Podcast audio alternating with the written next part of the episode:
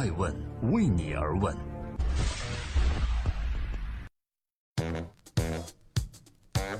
Hello，大家好，二零一八年的二月十二日，星期一，我是高原，欢迎守候爱问每日人物，每天晚上九点半准时上线，记录时代人物，探索创新创富。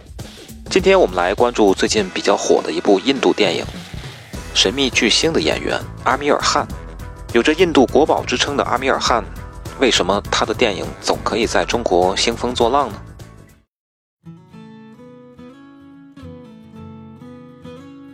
二月十二日，在中国上映二十五天后，印度电影《神秘巨星》在内地的累计票房已经达到六点九亿，且在上映的第一周就拿下了周冠军。一月二十二日晚，邓超、阿米尔汗出现在微博热搜榜。阿米尔汗面对镜头吃下了半个皮蛋，引起一众网友争论他吃的到底是皮蛋还是松花蛋。随后几天，阿米尔汗的微博中分别出现了刘国梁和黄渤，还与鲁豫约了个饭。微博下的评论都称他为“米叔”。那阿米尔汗又是谁呢？凭什么一个印度演员能够在中国如此被追捧？为什么只要他一出电影，观众们就会买单？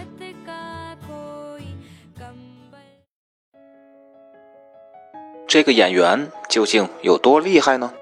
他是印度国宝级的演员阿米尔汗，出生在一个电影世家，八岁即出演电影，尝试过学习网球，拿到了当地的冠军，最后意识到自己最大的梦想是当演员，便从大学辍学，去叔叔手下学习电影制作。天才不会被埋没。二十三岁那年，他主演的《冷暖人间》上映。在印度收获了很好的口碑和票房，但天才少年过早功成名就并非是好事。年少气盛的他开始膨胀，他连拍了好些粗制滥造的电影，几乎败光了之前的好口碑，甚至被业界戏称只有一部电影的奇迹。正当有人看笑话似的看他走向伤仲永的结局时，他痛下决心，开始提高对剧本的要求。每年最多拍两部电影，而那时印度电影界即使最牛的演员也不会提前挑选剧本。他明白，只要花费足够的精力，才能收获上乘之作。进入二十世纪九十年代，他开始大放异彩，每一年都有新片上映。在被老牌演员统治的宝莱坞，成为最强势的新面孔。越成名，在行业中就拥有越多的选择权。阿米尔汗就越有实力做自己想做的电影。他对待制片、拍片也更为严谨，逐渐在多部影片中树立起印度版施瓦辛格的英雄形象，几乎摘遍了印度所有的最高奖项。细数他从影二十年的作品，虽然总数较少，但是在 IMDB 网站超过八分的电影多达九部，是印度电影界的佼佼者。阿米尔汗的完美主义是出了名的，他少年时期就在拿下全国网球大赛的同时，顺利通过。ICSE 考试，以一流的成绩进入大学。后来出演电影时，对自己的要求近乎苛刻。他会为了一部历史片而用四年的时间钻研历史资料，也会为了电影花一年的时间来健身，甚至学习杂技。最广为人知的就是为了拍《摔跤吧，爸爸》，五十二岁的他在半年内增重二十八公斤，然后又减回来。他还是一位成功的制片人。二零零二年，即他成立制片公司的第二年，他首次制片的《印度往事》就赢得了良好的国际口碑，被奥斯卡提名为最佳外语片。之后推出的作品虽然不多，但每一部都拥有高质量，包括《摔跤吧，爸爸》《神秘巨星》等。同时，他还是一位特立独行的反叛者。作为一个穆斯林。阿米尔汗却和佛教徒的妻子结为夫妇，从影多年。他多次获得印度各大电影奖项，但却从不出席印度国内的电影颁奖典礼。他认为他们关注商业性超出了电影本身，这颇让人联想到《三傻里》反叛独立的青年兰彻。大家好，欢迎回到爱问每日人物。今天我们关注阿米尔汗，凭什么？他能让全世界人民肃然起敬。其实，印度宝莱坞最有影响力的人物不止他一个，沙鲁克汗都比阿米尔汗在电影史上的影响力更大，但为什么只有阿米尔汗令全世界肃然起敬呢？因为阿米尔汗是电影人，而且他不仅仅是个电影人。在获得无数电影奖项之后，他开始思考一些艺术表现力以外的东西：我究竟能够为人们做什么？为这个国家做什么？而这个时代的印度被人们戏言为身体进入了二十一世纪，但脑子还停留在几个世纪之前。从此开始，他真的成为了印度人民的英雄。二零零七年，他身兼导演和制片、演员多职，拍出《地球上的星星》，关注听读障碍的孩子。后来，他又转向了填鸭式教育和女权，电影里沾染了更多敏感的因素。而这些东西，在极端民族主义崛起的印度。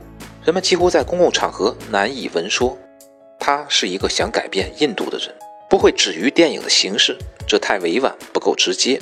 现实是多么黑暗，多么沉重。他刺进印度人民的肌肤里、骨骼中、心灵上。他要探寻这个国家真实大众，要弄明白他们遭受了怎样的苦难，而这又是为什么。二零一二年，他暂停电影事业，转身成为一名电视节目主持人。他说。有多少影响力不重要，重要的是如何利用它。那年，阿米尔汗成为《时代周刊》年度封面人物，被称为印度的良心。封面下端是一个灵魂级的拷问：一个演员能改变印度吗？究竟是一个怎么样的电视节目，能使《时代周刊》提出如此问题？这是一个有温度的危险节目，也就是真相访谈。在节目开场时，阿米尔汗。坐在录播间沙发前的梯子上，说：“我们是印度的公民，这个节目只是想为社会做一点事。”节目的片头闪过，阿米尔汗出现在山川乡间湖畔，和孩子们畅快大笑，同衣衫褴褛的人们拥抱，唱着“真理战胜一切”。这是印度国徽下的格言。他们将视线对准那些以往几乎隐没在大众视野中的人群和事件，比如2012年的黑公交事件。泛滥的杀死女婴现象，被性骚扰的儿童，种姓制度等等，他的每一期节目都把最靠近真相的人请到演播厅里，直戳印度社会最丑陋、最惨痛的伤疤，把真相明明白白的放在每一个印度人面前。这并不只是个访谈节目，他的团队还奔赴印度各地进行采访、调查，获取数据、照片和影像资料，极客观的、全面的角度呈现事实。一位被强奸的女性在贫民窟的家中接受采访时，不得不时时用手抚训那总是在她脸上作乱的苍蝇。后来来到录播间，阿米尔汗拥抱了这位女性的丈夫，因为事件发生后，他一直支持妻子，而不是像绝大多数丈夫一样离开。在演播室做访谈，阿米尔汗几乎流下了不少于演电影时流的泪，但仍然以沉稳。坚定又柔和的口吻向嘉宾提问，向观众解说，竟有了不少专业新闻人的气质。他甚至公然跟印度政府叫板。他说：“我在与一个庞大的组织对抗，最终也许被撞得粉碎，但我不会退缩。”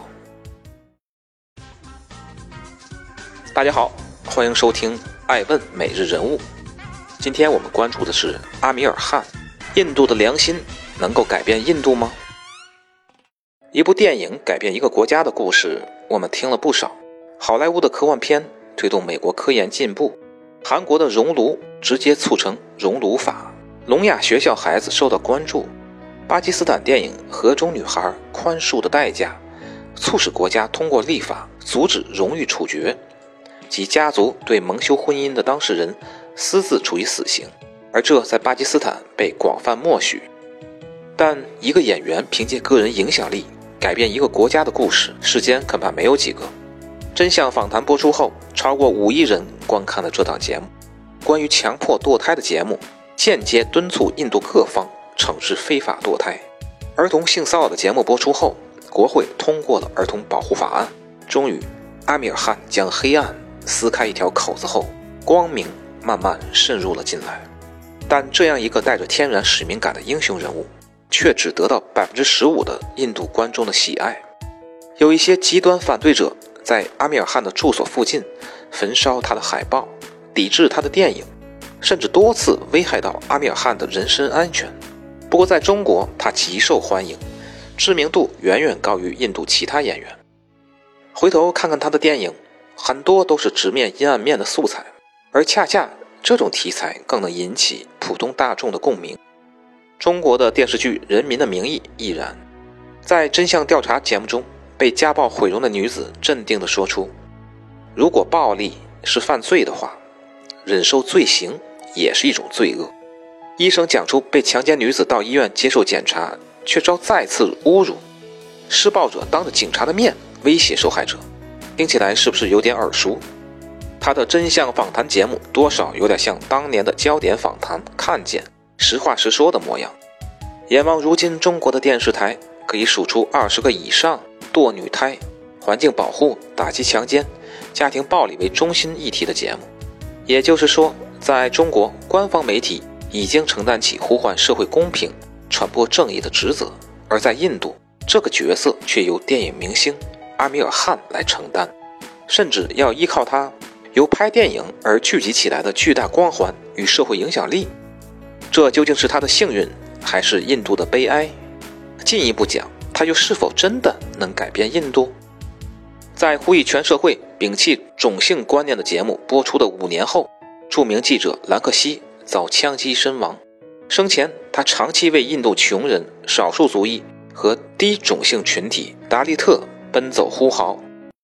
在阿米尔汗不断抨击大男子主义、呼吁更高女性地位的今天，印度女性从事抛头露面的工作会遭到攻击，其劳动参与率仍然处于世界最低，而印度警察系统的低效率也改变甚微。时代人物节目的拷问。难道终究得到了一个否定的答案？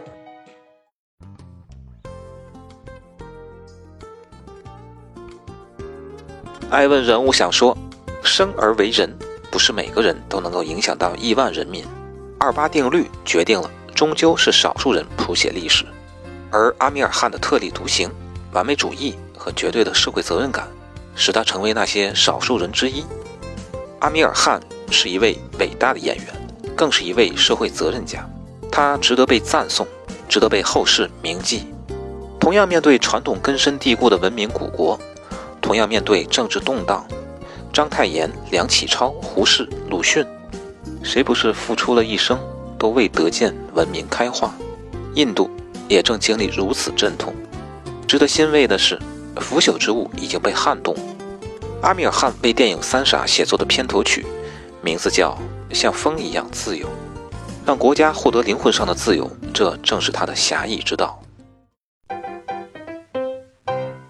爱问是我们看商业世界最真实的眼睛，记录时代人物，传播创新精神，探索创富法则。